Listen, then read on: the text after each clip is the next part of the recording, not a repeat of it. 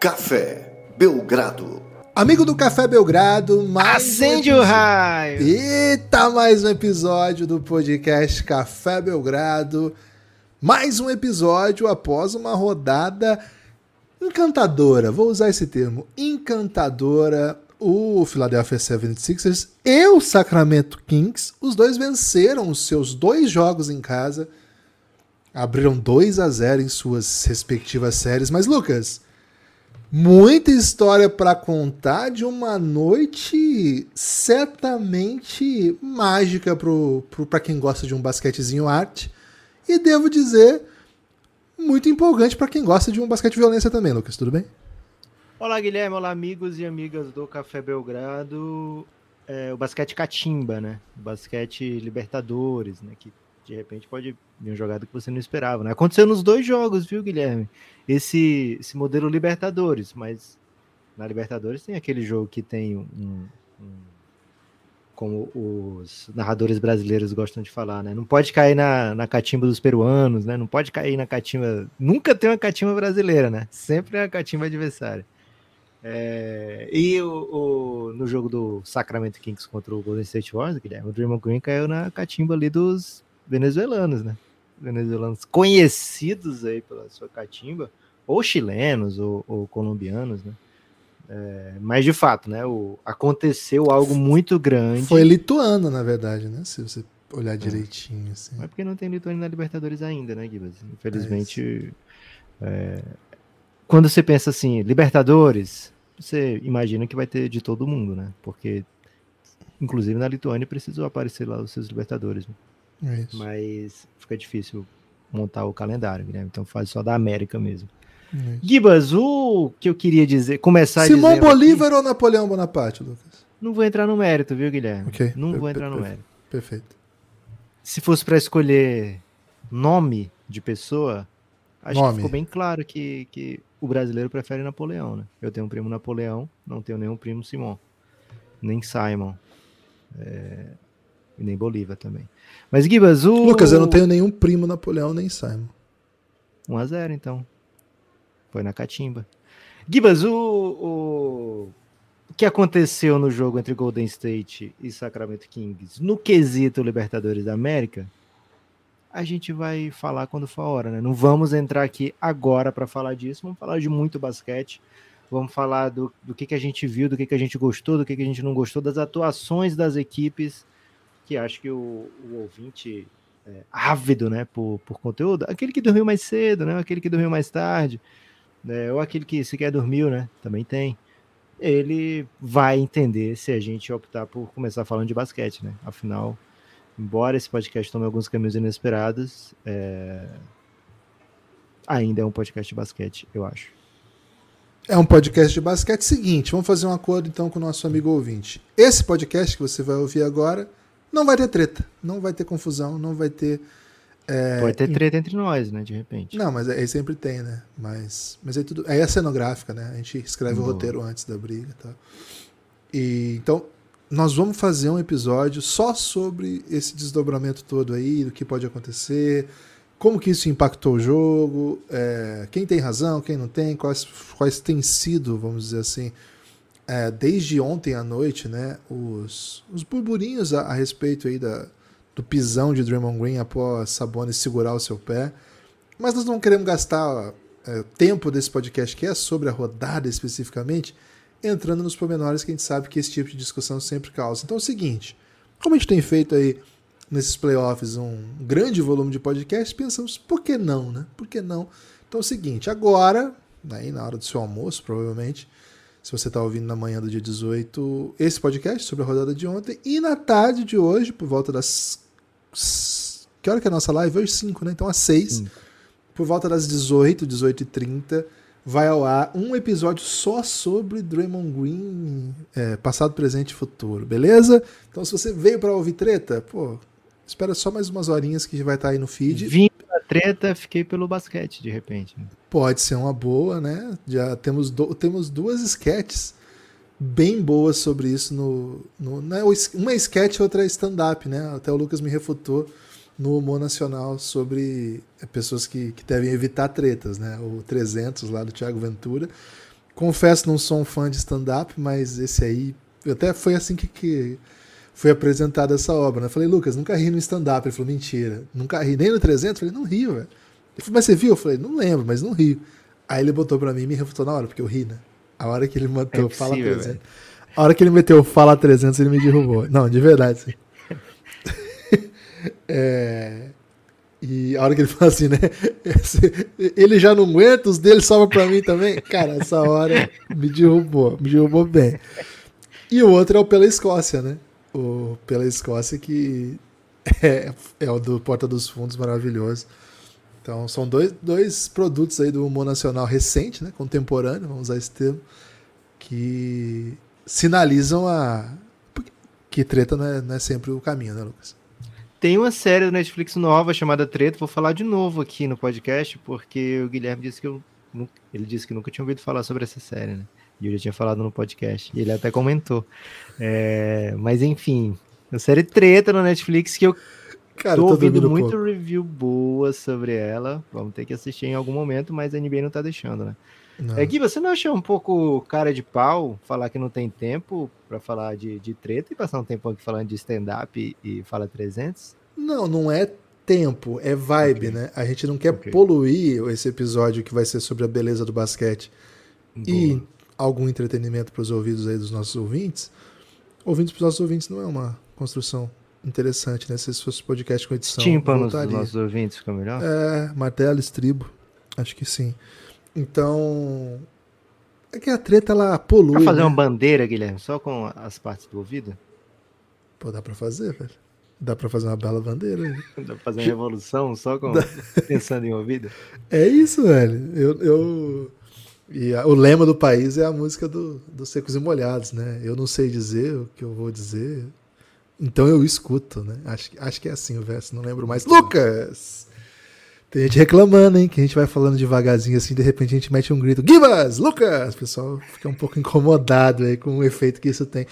É SMR, gente. Quando é cinema, 4D, que você paga no cinema, os caras fazem isso com você, você acha legal, né? Aí a gente faz. Eu jogo água na cara, velho.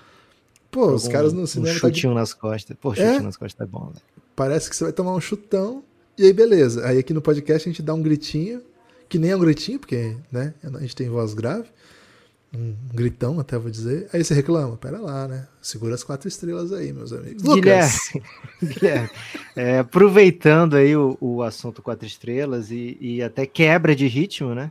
Que você trouxe aí, acho que é um, um ótimo, uma ótima ponte para falar de Brooklyn Nets e Philadelphia 76ers, 2 a 0 Seguinte, duas séries de terceiro contra sexto, 2 a 0 nas duas, mas duas trajetórias bem diferentes, né? Tanto de, de assim, de favoritismo como de expectativas, tá? É, então é um terceiro e sexto. Essa do Philadelphia contra o Brooklyn é um terceiro e sexto tradicional, né? Onde o terceiro tem toda a obrigação do mundo de eliminar o sexto. É, e começa dominando, começa fazendo o que se espera, vencendo os dois jogos em casa de maneira dominante. A gente tem comentado aqui, pô, esse Brooklyn é legal, esse Brooklyn consegue fazer coisas que vão tirar o, Philadelphia 76 da zona de conforto. Né? O Brooklyn tem um monte de jogador que pode incomodar, né? É, tem muito chutador, tem é, muitas, muitas chances de fazer dobras, porque tem bons defensores no time. Tem como incomodar. E de fato, o Brooklyn incomodou bastante o Philadelphia, especialmente no primeiro tempo. Mas, Guilherme, a gente está se aproximando aqui de uma zona muito perigosa dentro do Café Belgrado, dentro do mundo do basquete. Uma situação que eu não gosto, não fico confortável de estar. Acredito que você também não fica. Acredito que pouca gente fica.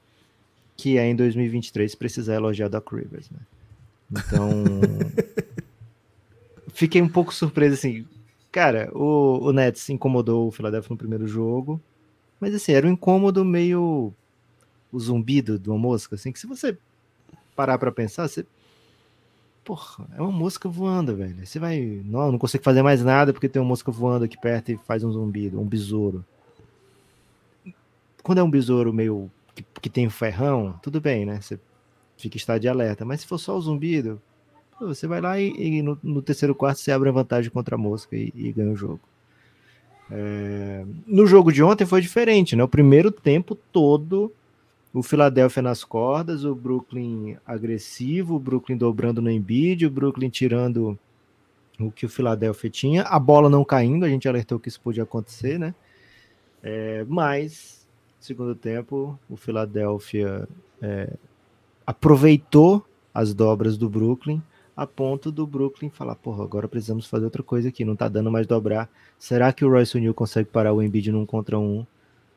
E a resposta foi exatamente aquela que a gente imaginava, Guilherme. Filadélfia venceu o segundo jogo, terminou mais uma vez com um placar é, talvez mais dilatado do que o que parecia para onde o jogo ia. E acho que é muito fruto de um time que consegue encontrar suas respostas também durante o jogo, né? Que não se vê perdido, um time que sabe os arremessos que quer e consegue. Primeiro jogo teve um aproveitamento espetacular do James Harden, tirou completamente qualquer chance do Brooklyn nesse jogo. Não teve aproveitamento espetacular do Harden e mesmo assim o time tirou qualquer chance do Brooklyn quando o jogo apertou. Gibas, está impressionado com o Philadelphia? É o que você esperava mesmo? Está desapontado com o Brooklyn Nets? Em que estado de espírito você fica quando olha para essa série? É, eu encaro tudo com muita normalidade, sabe, Lucas? Não, não, esperava que o, que o Philadelphia desse esse mole de perder um dos dois primeiros jogos para um time que claramente está em outro momento de, de sua timeline, né? Está em outro momento da sua ideia de, de franquia e o Philadelphia está em modo desespero, né? Assim, a gente está vendo a vitória, tá, mas o, modo do Philadelphia é puro desespero, né? Se não for campeão, e eu, eu acho um, um, peso muito grande esse, né? Se não for campeão, a temporada vai ser frustrante. Mas é que o Philadelphia é construído para isso, tem estrelas para isso, tem para muitos o melhor GM da NBA.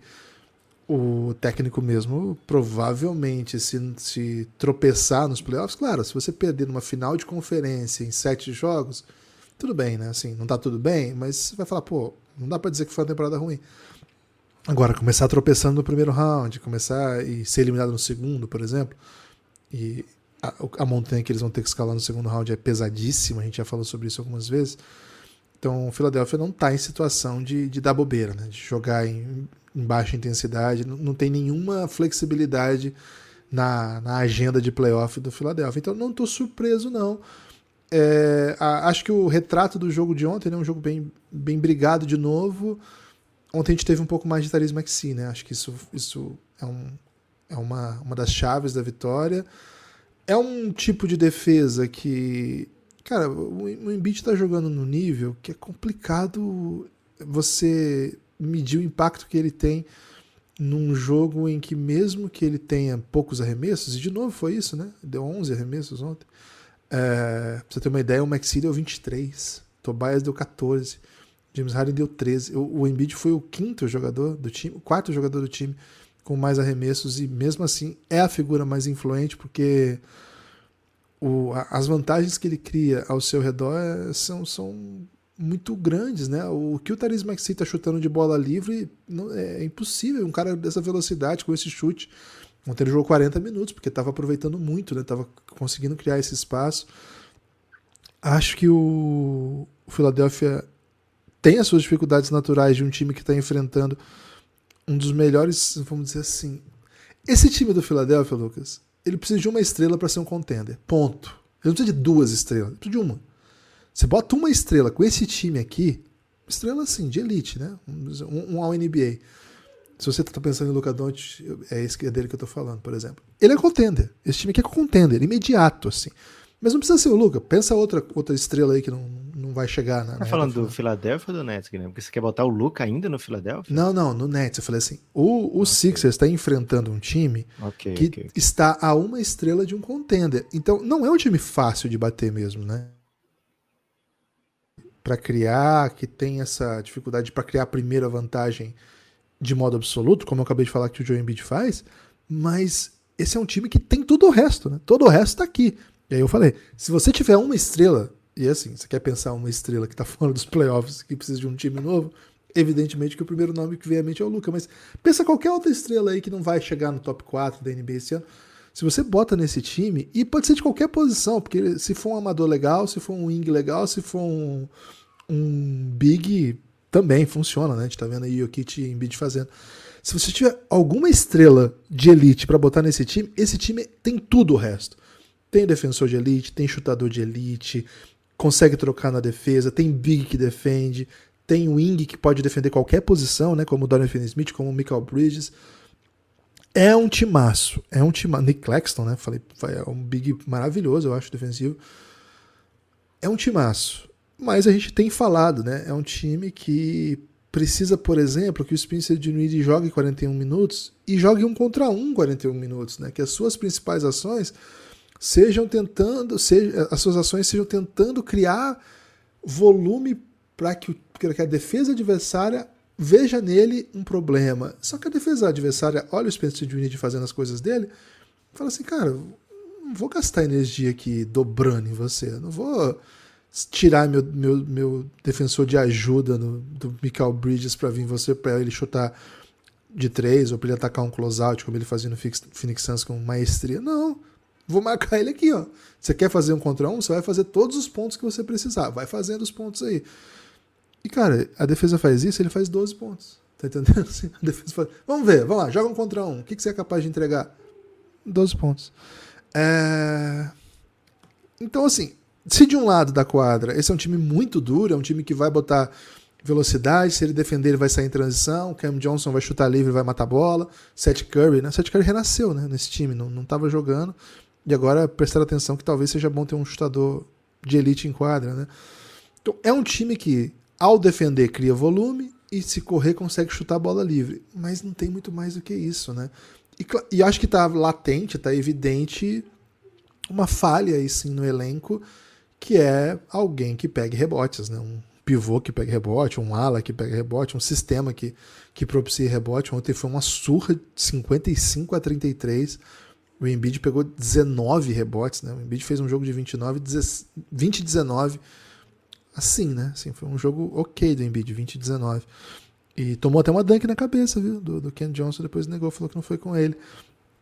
Acho o seguinte, Lucas. Uh, tá tudo certo. Como se ele negou uma dunk na cabeça e falou que não tomou essa dunk? Aham. Uhum. Falou assim: não, não sei de que dunk você tá, tá falando, não. Não tomei nenhuma dunk, não. Ele meteu essa na coletiva. Caraca, que isso. Lembra muito gente em qualquer tipo de CPI, né? Você vai CPI. Pô, é aqueles dólares que você recebeu no seu banco. Como assim, velho? Dólar não? Não conheço, não. Que não tô sabendo, não. Do que, que você tá falando? Banco? Nem tem um Do que, que você tá falando? Do que você tá falando, cara? Mas é isso. Lucas, eu não sei se o Brooklyn tem caixa para vencer sequer um jogo nessa série mas eu, eu sei que esse time tem caixa para fazer todos os jogos terem momentos bem difíceis, assim. Mas o Philadelphia tem todas as ferramentas para ganhar essa série. E o Brooklyn sabia disso quando precisou trocar suas duas principais estrelas, que são que eram é, referências de também de criação de espaço, de jogar um contra um, de tomada de decisão no, nos momentos finais. Esse time não é para agora, mas esse projeto ele é muito forte e dessa vez, Lucas, acho que eles não vão não vão dar mole não. Acho que eles vão fazer certinho o caminho, sabe? Eles têm muitas peças muito boas, têm escolhas de draft. Eles precisam de uma estrela. Assim, e não é assim, dar a vida por uma estrela, não. Você tem que trazer uma estrela que jogue um contra um e que crie vantagem. E aí ele vai potencializar todo mundo nesse time e acrescento, não está descartada a possibilidade de que essa estrela seja o Michael Bridges, que é a chave do que a gente está falando. Pode ser que com uma off-season, trabalhando nesses conceitos e nessa evolução que todo ano ele mostra, talvez ele seja esse criador. Eu não sei, eu não sei, eu não tenho certeza se ele vai ser. Mas se ele não for a estrela de um time que vai, vai ser um contender, certamente ele pode ser, assim, com imensa tranquilidade, ele pode ser um segundo melhor jogador de um time que é contenda, porque é um jogador espetacular. Ontem de novo mostrou isso. O Brooklyn tá, tá tudo bem com o Brooklyn, tá tudo bem. Só que essa série não vai dar, não. Gibas, acho que um, uma parte bem, bem interessante pro, pro Philadelphia, né, de ter esse matchup específico contra o Brooklyn Nets é que o Nets está levando ao extremo algo que a gente deve ver bastante no, nas, nos confrontos mais apertados, né? É... O Brooklyn tá dobrando no Embiid antes do, do Embiid, algumas vezes antes do Embiid sequer tocar na bola, né? Mas mesmo quando ele for assim, quando ele toca na bola, não sei, ah, não vou dobrar antes, eu vou tocar na bola, eu vou dobrar é, quando ele receber, o Embiid já sabe que vai ser dobrado, né? Então é um pouco diferente de quando a defesa consegue variar, certo? O, o, time do Brooklyn, o Guilherme falou, né? Pô, tá faltando alguém mais parrudo, pegar rebote, etc. De fato, no elenco não tem. O jogador mais forte, assim, mais imponente fisicamente é o Royce O'Neal, mais do que o Nick Claxton, né? O Nick Claxton é mais alto, mais, é, mais longilíneo, vai mais alto, né? Tem uma impulsão incrível, mas, assim, de jogador para marcar na força, eles estão indo no Royce O'Neal boa parte do jogo, é, porque ele é o mais parrudinho do time, digamos assim, né? É, então, o Philadelphia, o Brooklyn não tem esse cara para incomodar o Embiid. No próximo matchup, vai ter. Vai ter Hofford, vai ter Robert Williams, né? Então, o Boston não vai precisar dobrar no Embiid o tempo todo.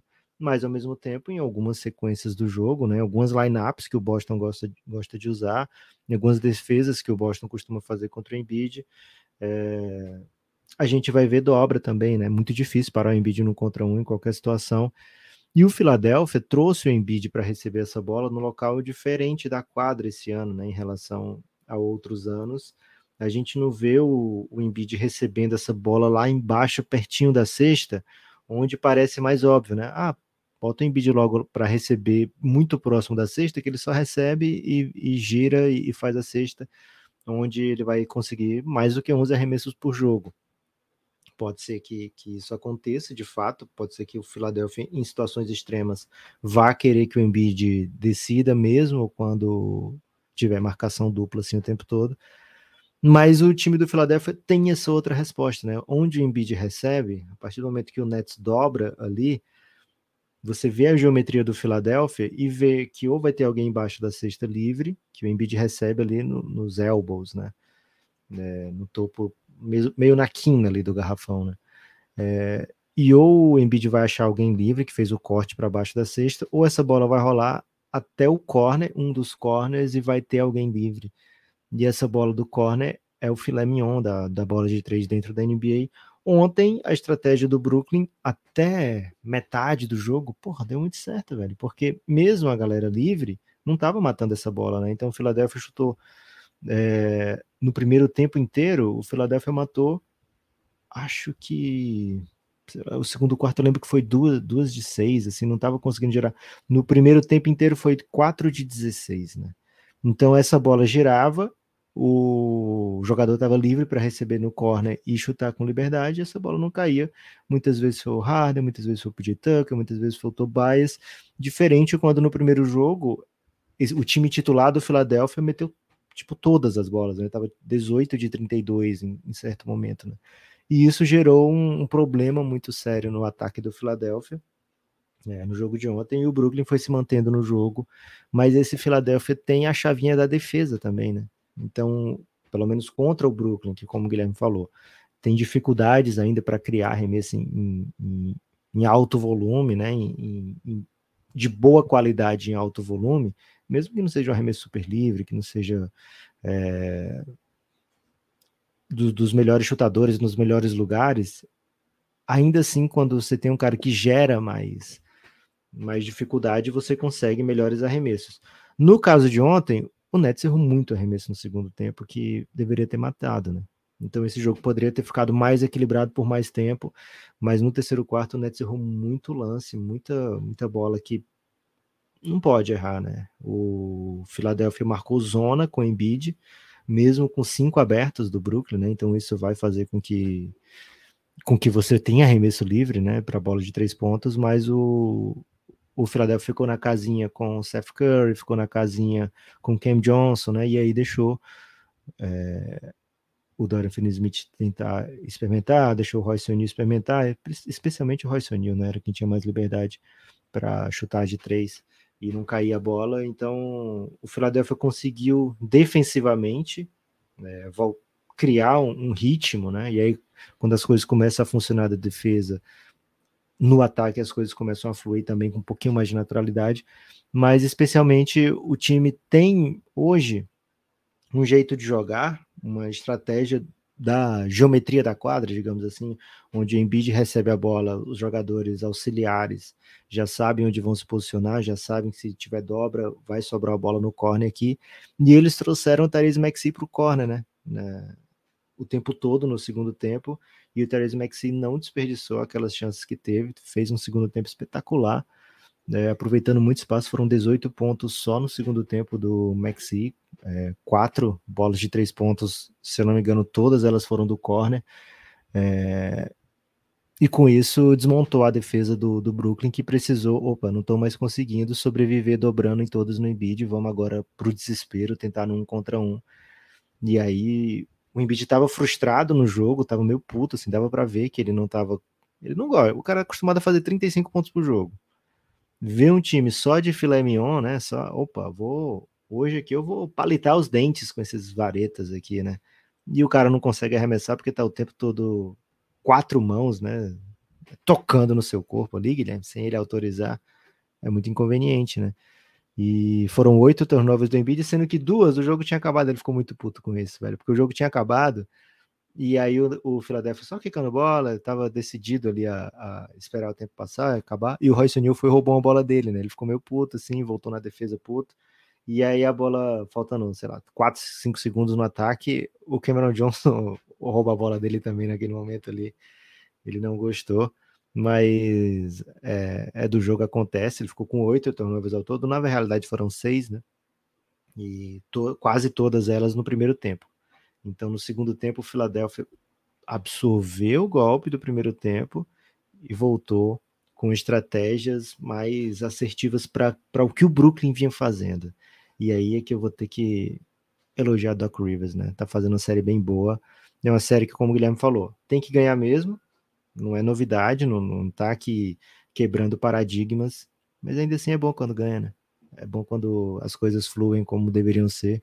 2 a 0 a gente já viu Filadélfias é, recentes, né? Que você fala, pô, tem que ganhar desse Hawks aqui, né? E não ganhava, né? Então, parabéns aí para a torcida do Filadélfia que tá feliz da vida, pelo menos por enquanto, viu, Gibas? E aí o Guilherme falou coisas lindas aí. Até ele deu um grito, mas com o microfone mudo. É, pra não tomar quatro estrelas, eu aproveitei para gritar quando o microfone estava mutado e agora eu tava falando baixinho. Lucas, é, antes de seguir para o próximo jogo, né, o grande jogo entre Kings e Golden State, não vai ter treta nesse episódio, viu? A treta fica no próximo. Lucas, preciso convidar as pessoas a apoiarem o Café Belgrado, né? cafébelgrado.com.br. É um convite, é um apelo e é também uma dica, né? Se você gosta de basquete, gosta do Café Belgrado, acredito que lhe faria muito bem fazer parte da nossa comunidade. Nossa comunidade de financiamento coletivo é uma comunidade que visa a manutenção do projeto Café Belgrado, claro, é sempre essa a meta, não é fácil. Cara, assim, a gente solta episódio todo dia, todo dia Todo dia tem episódio e tem sido múltiplos, né? De segunda a sexta, pelo menos. E às vezes tem sábado também. Tem sido múltiplos episódios e manter esse projeto não é fácil. É uma luta, mas é um projeto de vida que eu e o Lucas abraçamos e, e desde 2017 estamos aí tentando fazer isso virar. Já foi melhor, mas também já foi pior, então tá tudo bem, né? Então a gente segue na luta tentando crescer da maneira que a gente puder e parte fundamental, eu diria, o, o motivo da, desse projeto conseguir sobreviver é o nosso plano de financiamento coletivo, que é estruturado a partir de uma lógica em que quem gosta do Café Belgrado assina o Café Belgrado, e ao assinar o Café Belgrado não só garante a manutenção de existência do Café Belgrado, mas também recebe recompensas nesse sentido, né? recompensas por assinar o Café Belgrado, por isso que a gente chama mais de assinatura até do que doação, né? porque na verdade, assim, ao apoiar o Café Belgrado, ao assinar o plano de 9 ou de 20 reais, que são os planos mais comumente assinados, você tem acesso a uma ampla base de recompensas por apoiar o Café Belgrado. A partir de R$ reais você já tem acesso a todo o conteúdo de áudio que a gente produz. Você pode encontrar esse conteúdo aqui na descrição, né? Tudo que você vai ter acesso ao apoiar o Café Belgrado está aqui na descrição, só das séries de, de podcasts de áudio que a gente produz. Nossa ideia é deixar você o tempo todo assim, com coisas para escutar, de coisas históricas, é, curiosidades e lendas do basquete, coisas assim. Entra aí na descrição que você vai entender o que eu estou falando. Tudo isso que tem aí na, na descrição são episódios, episódios de podcasts do Café Belgrado que eu e o Lucas fizemos como recompensa para os nossos apoiadores. Né? Ele não está disponível em nenhuma plataforma, só no plano de apoio do Café Belgrado. A partir de R$ reais você já desbloqueia tudo isso. E a partir de 20 reais você desbloqueia tudo isso e ainda vem para o nosso grupo no Telegram. Cara, é, assim, é bem legal, uma comunidade que está crescendo, que está tentando ficar sólida, que tem acompanhado a NBA à noite de um, de um jeito bem legal, divertido e pô, carismática demais. Um abraço para os nossos apoiadores que viram a noite lá no Telegram e viram o dia também, né? Porque é, é, é non-stop, vamos dizer assim. Então, como que você faz para fazer parte disso? Digita aí cafébelgrado.com.br, cafébelgrado.com.br, que você vai ser redirecionado para o aplicativo da Aurelo, nosso site dentro do aplicativo da Aurelo. A Aurelo é um aplicativo brasileiro que se, esta se estabilizou no mercado como um lugar onde as comunidades podem criar os seus planos de financiamento coletivo e por lá mesmo entregar as recompensas. Né? Existia, existem ainda vários movimentos de apoio em várias plataformas, mas assim, a Aurelo ela tem esse diferencial que por lá você assina, por lá você desbloqueia, por lá você escuta os podcasts. Tem podcast que é aberto, todo mundo pode escutar, inclusive a Aurelo é o único lugar que remunera os criadores de conteúdo que por clique, né? Então, assim, todo clique lá na Aurelo, a gente recebe um dinheiro da Aurelo por isso. Mas mais do que isso, por lá mesmo você desbloqueia e ouve os episódios, né? Então é, é muito simples, ficou muito gostoso. Cara, digita aí cafébelgrado.com.br você vai ver do que eu tô falando. Vai ter todos os episódios ali. Hoje, lá na nossa comunidade da Aurela, tem 1.638 membros. E aí tá misturado, né? Tem gente que é só segue por lá, tem gente que é apoiador que tá por lá, e tem gente que é ouvinte que tá por lá. Então, assim, isso tá todo mundo ali. Vem você também para essa comunidade, cafébelgrado.com.br. Cara, se você ouvir por lá, você já ajuda muito o Café Belgrado. Se você apoiar, então, pô, você vai ser um dos motivos da existência do Café Belgrado. Se você entrou nesse link aí, vai ali em episódios. Ó. Tudo que tem um cadeado é que é exclusivo para apoiadores.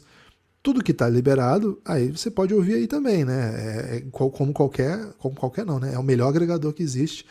Mas esses que você vê ali na listas, esses vai ter muita coisa que só está desbloqueado para quem é apoiador. Por quê? Porque tem um cadeadinho que você precisa romper, você precisa passar a chave aí.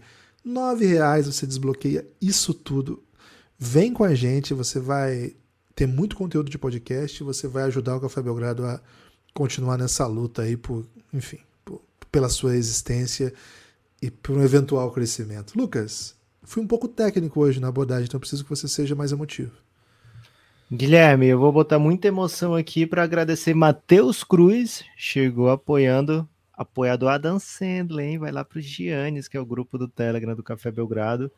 É, o Caio Machado chegou com apoio Adam Smith, viu, Guilherme? Apoio de nove reais, valeu, Caio Machado. É, e tivemos um apoio exótico, viu, Guilherme? Lá no Apoia-se, o Eduardo voltou a apoiar o Café Belgrado. Tá apoiando por lá. Valeu, Edu. Edu, se você não tá no. O Edu veio de Giannis também, viu? É, então, apoio Adam Levine aí do Edu via Apoia-se. Muito obrigado a todos que apoiam o Café Belgrado. Vocês não sabem como deixa a gente feliz, né? Receber o um e-mail avisando que tem apoio. Cara, eu acho que o, o apoio de 9 reais não pode ser o, o, Adam Smith, porque o apoio do Adam Smith é o invisível, né? E esse a gente tem muitos já, né? Então, acho que era melhor aí um. Mas é porque assim, o Adam Smith ele, ele recebe essa, essa esse reconhecimento maior, como se todo o trabalho dele fosse só por causa do, do, da invisibilidade, né? E não é assim também, né, Guilherme? A gente tem que levar mais a sério tudo que fez Adam Smith. Gibas! Não sei Diga se foi, se foi um que tentei maneirar aí na altura do Gibas, hein? É, Sacramento Kings e Golden State Warriors se enfrentaram num jogo talvez mais esperado de todos. É, Será que foi mais esperado? Talvez o primeiro tenha sido mais esperado que esse, mas esse também foi super esperado. E foi mais um grande jogo, né? Mais uma batalha de. de, de não ia fazer batalha de estilos, mas uma batalha de técnicos, né? Com ajustes e contra-ajustes e, e estratégias, né? E pegadinhas, digamos assim. É, mais uma vez um monte de atleta muito hábil no que faz, mais uma vez dois times que adoram jogar em alta velocidade E já tô com um pouquinho de estresse, um pouquinho de tristeza, porque sei que o jogo 3 não vou conseguir ver ao vivo o jogo inteiro, porque marcaram para a mesma hora Phoenix Suns e Clippers jogo 3 também, né? Então, queria já deixar de cara aqui o, o meu desagrado com Adam Silver. Né? Vai ter diferença de meia hora só entre um jogo e outro, entre os jogos 3 dessas Como é que duas o cara séries. faz isso, velho? Como que o cara Ah, faz provavelmente isso? ele nos odeia, né? Odeia. Ah, você ama. Tá gostando dessa série? Pois toma, otário, né? É, e joga isso aí na nossa cara. É pra lembrar que as pessoas não podem ser felizes muito tempo, né? É, afinal, estamos em 2023. Mas, Gibas, pelo que vimos até agora, é a série mais deliciosa dessa primeira rodada, né? Dá pra dizer até com, com tranquilidade, embora a primeira rodada esteja ótima, mas. É, Eu gosto muito desse tipo de jogo, né? Talvez tenha gente que fica um pouco com vertigem, né? Porque é uma correria pra cá, pra cá, pra lá. Então, talvez assim, quem não gosta Cara, tanto pode ao ficar- vivo deve ser estressante, né? Você tá ao vivo, você torcendo pro. Kings, né? Você não tá nem acostumado a gritar isso tudo. Tem que gritar nessa velocidade o tempo todo, carrossel de emoções, tem que, ao mesmo tempo. Porque assim, vamos ser honestos aqui, Guilherme. Por muito tempo, o torcedor do Kings que ia para um jogo Kings e Golden State, ele ia para ver o Curry, né? Ele ia, pô, vamos ver os Splash Brothers e tal. Meu Kingão tá 15 vitórias e 29 derrotas na temporada, mas vai ser contra o Golden State, vai ser massa e tal. Então ele tá acostumado ao Curry manter a bola de três, ele fala, ó, né? Ele tá acostumado a isso, né? A, a ficar embasbacado, a ficar. Lógico, ele não vai torcer pro Golden State, mas ao mesmo tempo ele vai e fica em. em- ficava, né? Em situação de, de um espanto positivo, né? Não acredito que ele tá fazendo isso com a gente, né? E agora, pô, não acredito que ele tá fazendo isso com a gente, né? É um pouco diferente o, o- a intensidade do não acreditar, né?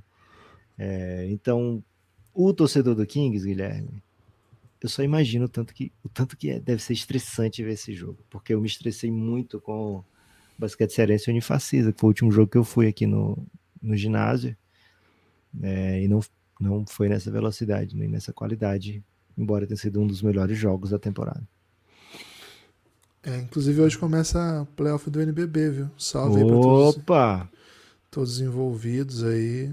É, vai ser bem interessante, viu? Fiquem atentos aí. Ao longo da semana a gente fala mais sobre isso. Lucas, é, assim, me, alguns, algumas coisas, né? Acho que uma coisa o que Bauru deve- já venceu o São José, viu, Guilherme? Pelo, pelos playoffs da NBB, então acho que te refutei. que hoje começam os playoffs para várias equipes, né? Boa. Certamente não para Bauru e São José. Ô, Lucas, o... acho que assim, duas coisas né, que para mim são fundamentais para explicar esse jogo. Né? O Sacramento Kings ele vence chutando só nove bolas de três. E no volume, ah, suplantando por muito o Golden State. Assim, é uma. o- É o Golden State, no final das contas, ele chutou 40 bolas de três, então aca- acaba sendo. acaba igualando um pouco, né? Mas para você ter uma ideia, é, assim, foi uma. Foi uma avalanche de, de velocidade, de dinâmica, de transição e de intensidade, né? Que fez com que o, o Golden State, em dado momento do jogo, tivesse. Acho que foi até o terceiro período que para mim foi muito marcante essa estatística. O terceiro período, o Sacramento venceu por dois pontos, acho. É, deixa eu até pegar o placar certinho para não falar errado. Foi 25 a 23, se não me engano. Isso, 25-23. E chutou 33%, enquanto o Golden State chutou 55%. Imagina o tanto de volume que você tem que criar para ganhar por dois pontos, tendo chutado 20% pior do que seu adversário. Assim, é- esse número para mim é alucinante. E acho que explica um pouco o 20 quão- pontos percentuais, tá, Guilherme? Só para não deixar os matemáticos irritados com o Café Belgrado. Isso, 20%, 20 pontos percentuais a menos. A, a- a menos do que seu adversário, né? De qualidade. Então, assim, você imagina o tanto que esse time tem que criar mais, porque ele está enfrentando os melhores times da história com o Clay Thompson e o Stephen Curry jogando num altíssimo nível. O Clay Thompson jogou, cara, o Clay Thompson metia umas bolas assim. Teve até um momento do jogo que o Draymond Green foi expulso, né? A gente vai falar sobre a expulsão no podcast à parte. E o time ficou sem criador além do Stephen Curry, porque o Jordan Poole estava injogável, assim, não dava para deixar o Jordan Poole em quadro. O Jordan Poole não jogou o último período. E o. Fiquei pensando assim, cara, o Stephen Curry vai ter que criar tudo agora, né? Só que assim, o criar tudo podia ser só dar um passo pro lado, o Clay Thompson chutar lá do meio da quadra e matar a bola. Então, não dá para dizer que o Golden State está jogando mal. Eu não acho que está jogando mal. Eu acho que ontem o Andrew Wiggins fez um dos melhores jogos assim, possíveis que, que ele pode fazer num playoff. Assim. Defendeu muito o quanto pôde, matou um monte de bola que nem acho que seja habitual dele, né? Umas bolas na confiança, né? Chutou 9 para 19, Lucas. O, o Andrew, Andrew Wiggins ontem. Isso é uma, isso é uma atuação de, de gala, sabe? E, enfim, acho que tem essa chave do da velocidade que o, o Sacramento desbloqueia e o Golden State fala assim, pô, eu achei que eu corria, né? Fico pensando, né, que o, o Suns, ele começou a correr, foi o primeiro time dessa era moderna que colocou isso como modelo de jogo. A gente sabe que no passado tinha isso, tá? mas assim, nessa era moderna foi o Phoenix Suns. E em dado momento, o Golden State olhava para esse Phoenix Suns e achava tudo muito lento, né? E a gente fala, nossa. E como é possível, né? Aquele Phoenix Suns seria hoje o 25 pace da NBA, que bizarro, tá? Porque para nós que acompanhamos essa transição, ver o Phoenix Suns era muito veloz. E acho que a gente se acostumou com a velocidade, sabe? Com o tempo. E a gente parou de, de entender, assim, como todo mundo joga muito rápido, a gente até entendia quando um time não era veloz, né? quando a gente achava um time meio lento. Mas a velocidade a gente não era mais capaz de tatear, porque como está todo mundo correndo, todo mundo parece rápido, né? Então acaba virando a normalidade. Até que aparece Sacramento Kings. Esse Sacramento Kings ele faz o Memphis da velocidade ficar parecer lento, ele faz o Timberwolves da velocidade parecer lento e ele faz o Super Golden State Warriors, a evolução do basquete da década passada, parecer esbaforido, velho. Parece que eles estão correndo cansado atrás da molecada do Sacramento Kings toda posse do Sacramento é velocidade e é drive. É drive para todo lado. Às vezes é drive seguido de drive, às vezes é drive seguido de bandeja, às vezes é drive que antecipa para um, um jumper. Tava sendo drive a ponto de que o, o, o quando a gente fala drive, né, infiltração, é, é driblar em direção à cesta que em dado momento o, o Golden State não conseguia parar se não fosse com falta. E aí encheu de falta e ficava um pouco na mão do juiz, né? Porque se ele quisesse dar 15 faltas, ele dava, se ele quisesse dar nenhuma, beleza, não dava, porque toda posse eles conseguiam superar num contra o quem quer que houvesse na sua frente. Não, não importava se era defensor, um cara que é sabidamente um bom defensor, tipo o Wiggins, ou um cara que tem problema de defesa, tipo Jordan Poole. Cara, dane-se. É um contra um, eu vou dentro desse cara e as minhas ações elas vão ser tão rápidas, tão agressivas, tão verticais, né, tão em direção à cesta, que eu vou bandejar na cabeça desse cara, que eu vou fazer ele dobrar em mim, vou criar um arremesso livre.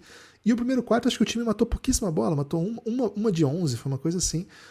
Mas estava muito na cara, a hora que começar a cair essa bola, o time vai disparar. Não caiu tanto, caiu pouco, mas foi o suficiente para criar uma vantagem o Sacramento jogou com vantagem o jogo todo, até um momento que o Golden State passa, mas depois o Sacramento já retoma, e acho que isso tem mostrado assim como o time está fechado com esse sistema e como ele está confiante, porque não está caindo, mas segue chutando, pode chutar, não tem problema, segue chutando é, e não para de agredir. Velocidade, velocidade, velocidade.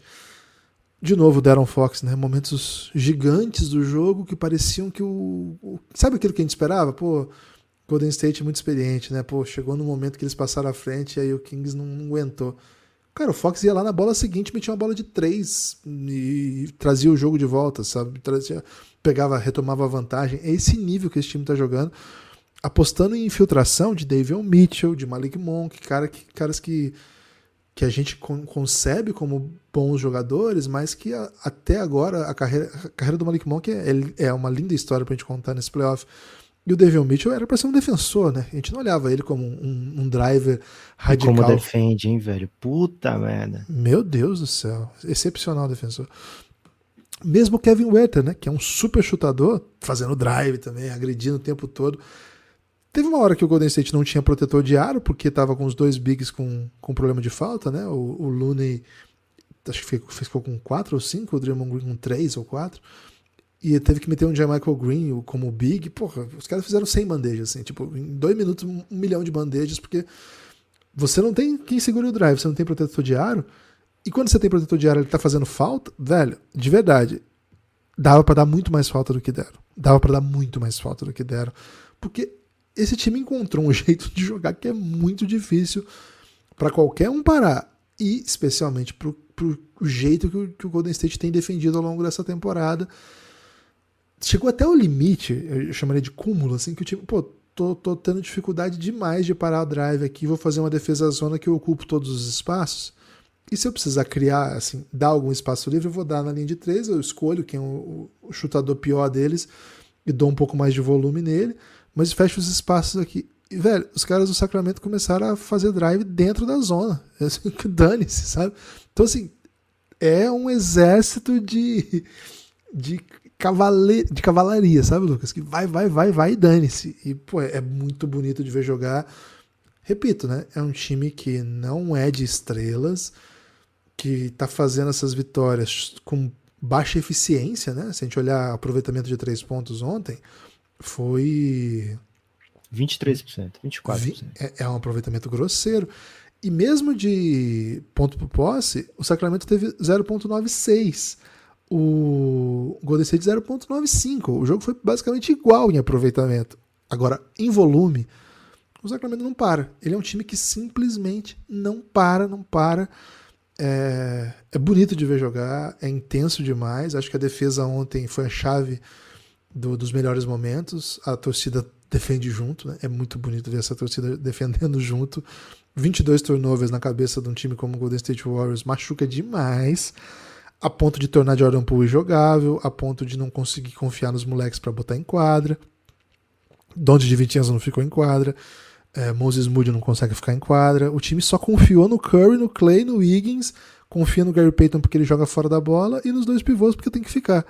E aí, claro, a ausência do Draymond Green acho que foi um fator para derrota no sentido tático também, né? Acho que no melhor momento do time, não sei se o melhor momento do time no, na série, mas num bom momento do time no jogo, quando o time tinha acertado ali a defesa, o Sacramento estava dando chute um pouco mais difícil, é, o jogo tinha ficado um pouco mais brigado, e como ele estava pendurado, a arbitragem não estava dando as faltas que ele faz, e vai fazer mesmo, porque é assim, e ele é grande na NBA, e a arbitragem não vai ficar dando toda a falta do Draymond Green, mas acho que a expulsão dele machucou um pouquinho ainda, né, no sentido, de, no sentido tático, porque aí acontece aquilo que eu falei no começo, né, o, o fica o Stephen Curry como o iniciador e quem termina todas as jogadas, porque não tem mais ninguém que é capaz de botar a bola no chão aqui, né? O Andrew Wiggins nunca driblou, o Clay Thompson não é um, um, um ball handler, o Jordan Poole, cara, o Jordan Poole não sei, né? Teve até um, cara, para mim um grande Ele tá jogando machucado, né? Ele tava dúvida para esse jogo. Ah, isso pode explicar alguma coisa. Para mim um grande momento da noite, Lucas, é quando acontece toda aquela confusão e o Draymond Green começa a brigar, tá? Eu tô falando disso aqui porque lá a gente vai falar da briga, né? E aí o o Jordan Poole tá rachando, né? Tá rachando de um jeito até meio idiota, assim, né?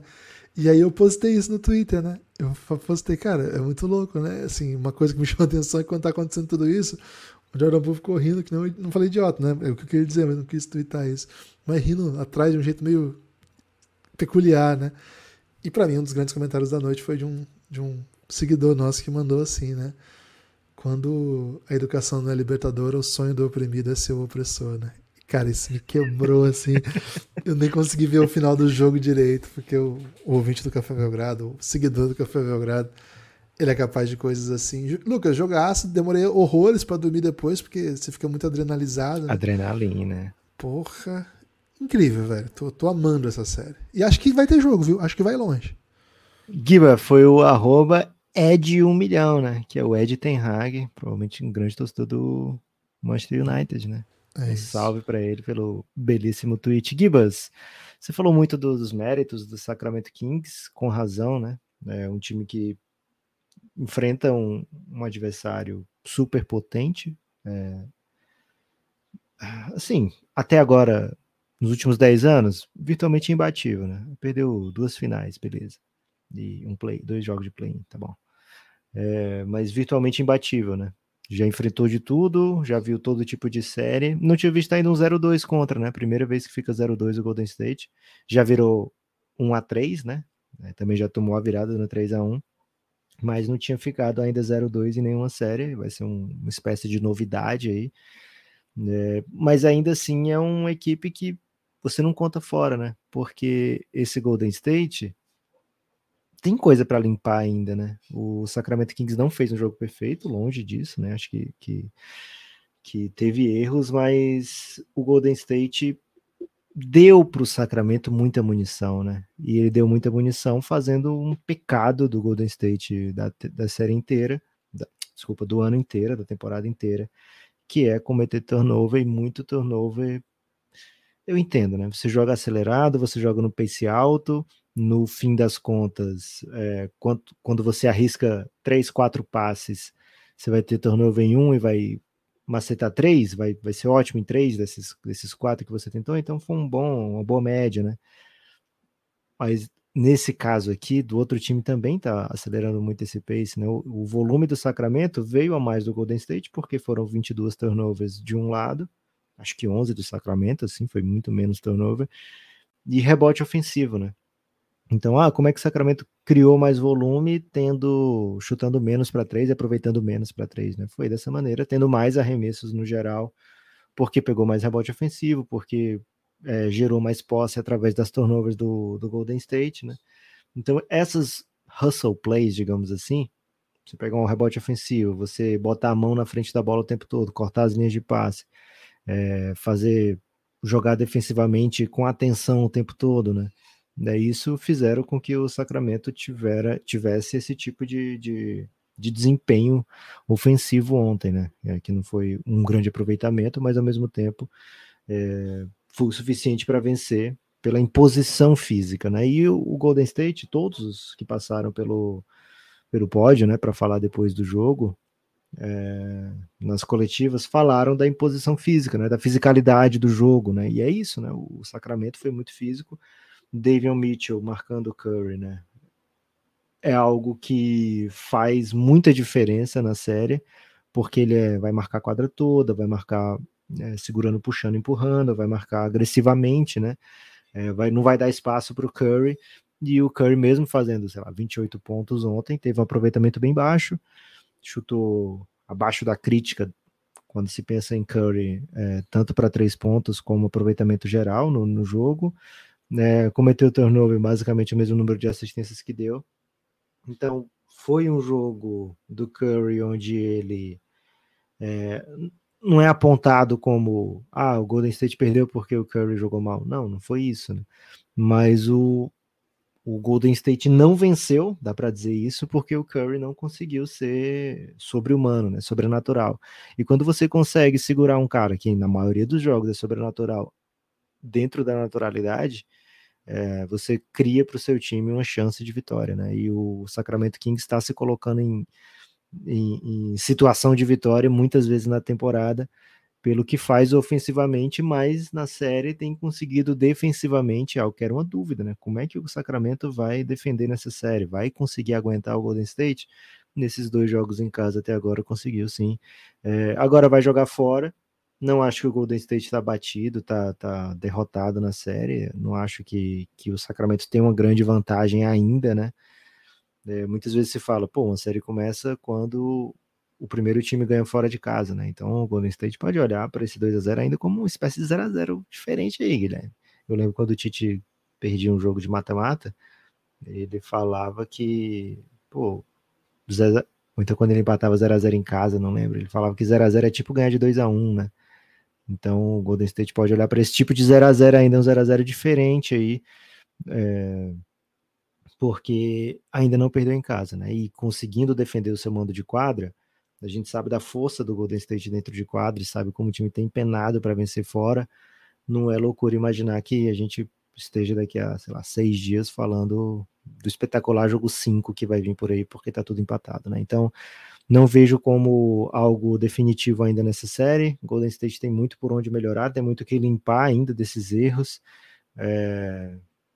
Tem que ainda entender bem qual vai ser a melhor formação, porque o Sacramento Kings está fazendo de tudo para tirar o Kevin Looney é, de quadra, né? Seja agredindo o Looney no pick and roll o tempo todo. O Sacramento não é um time que usa tanto pick and roll né, durante a temporada. A gente falou isso aqui na série de raio-x Mas nesse, nessa série contra o Golden State, é o que o Golden State está oferecendo, né? Então o Sacramento Kings está é, utilizando isso para agredir, para travar o Kevin Looney, né? Porque você não vai agredir no, no pick and roll Draymond Green, né? Então você usa quem tiver ali no Kevin Looney e ou a bola ou vai fazer ele cobrir uma bola de três pontos, ou enfim, tá, tá sendo bem é, dinâmico o ataque para é, fazer com que o Kevin Looney não esteja lá na hora que precisar pegar o rebote.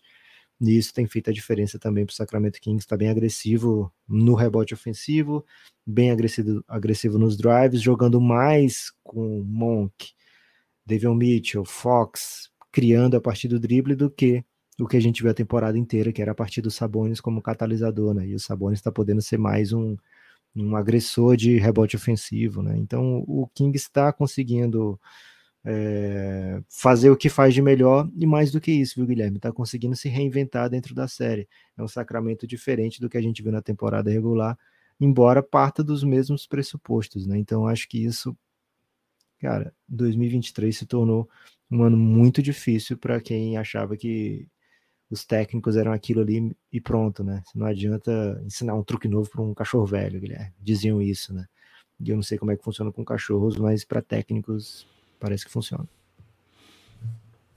É, eu, eu, acredito que a humanidade superou aí o desenvolvimento dos cachorros e por isso que os técnicos são capazes de aprender truques novos e os cachorros talvez é até não, né? Eu, eu, tenho, e... eu tenho a hipótese que seja isso. E os idosos às vezes conseguem aprender coisa nova. Né? Também tem isso.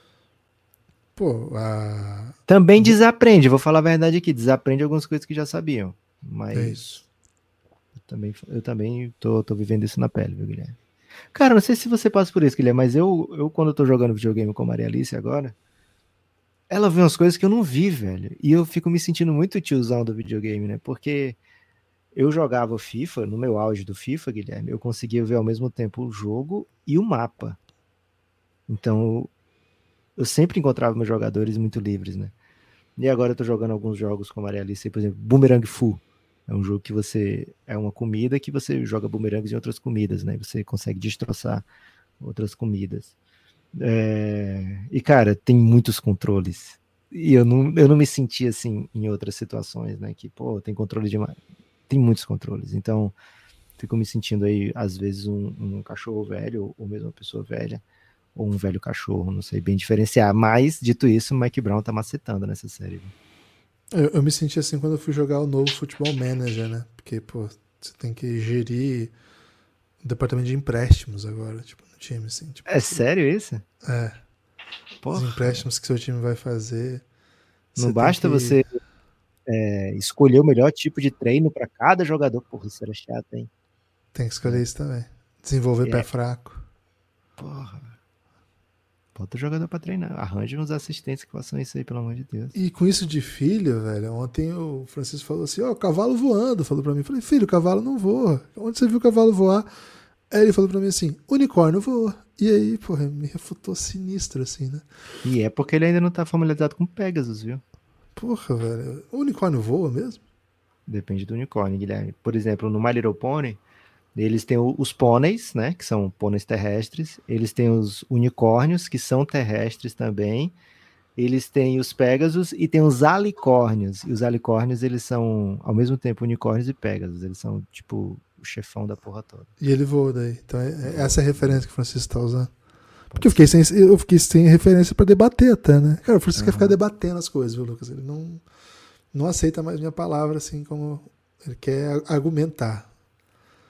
Boa. Isso me incomoda um pouco. Tem destaque final? incomoda o argumento, Guilherme? Isso aí é. Eu não vou nem te dizer o que é, pelo amor de Deus também, né? Gibas, não tem um destaque final, apenas peço que você não deixe episódio é, sem ouvir, né? Escute todos os episódios do Café Belgrado. Te peço encarecidamente, viu? Escute todos, não fala, ah, não quero ouvir porque esse é sobre o leste, eu torço para os times do oeste. Não faz isso não, pelo amor de Deus, né? Escuta tudo aí que a gente prepara com muito carinho para vocês. Valeu, Gibas. É isso, meu destaque final é que hoje tem playoff do NBB, né? O Pato Basquete recebe o Paulistano e o Caxias recebe o Pinheiros. O primeiro passa no Sport TV às 19 Tem favorito? O Paulistano é favorito, o Pinheiros é favorito. Né? Os, dois, os dois que classificaram bem melhor. Pato ficou com 12 vaga, o Caxias com a 11. Agora, não sei, eu, eu, acho que o Paulistano vai vencer bem o Pato. Agora, Pinheiros e Caxias. Cara, o Caxias é, é, é difícil, viu? É difícil esse jogo. E qual que é o problema, né? O primeiro é fora. Então, se você tropeça num jogo desse, velho, você joga dois em casa com, com as costas na parede, né? Então é bem pesada, é bom, é um jogo bem duro aí pro Pinheiros, que para mim fez um dos melhores dos times que melhor fez temporada, assim, expectativa é o que entregou, né? Uma grande campanha do Pinheiros. Jogo legal para assistir, mas na hora da NBA, né? Aí complica um pouco, mas a gente vai ficar atento aí para depois trazer sempre o noticiário para vocês. Valeu? Espalhe por aí que você ouve Café Belgrado e lembrando, hein, se você está ouvindo isso antes das 17, às 17 tem live do Belgradão, hoje com convidados, hein? Vai ser bem legal. E às 18 o episódio aí sobre a violência de Draymond Green no seu feed. Valeu, forte abraço e até a próxima.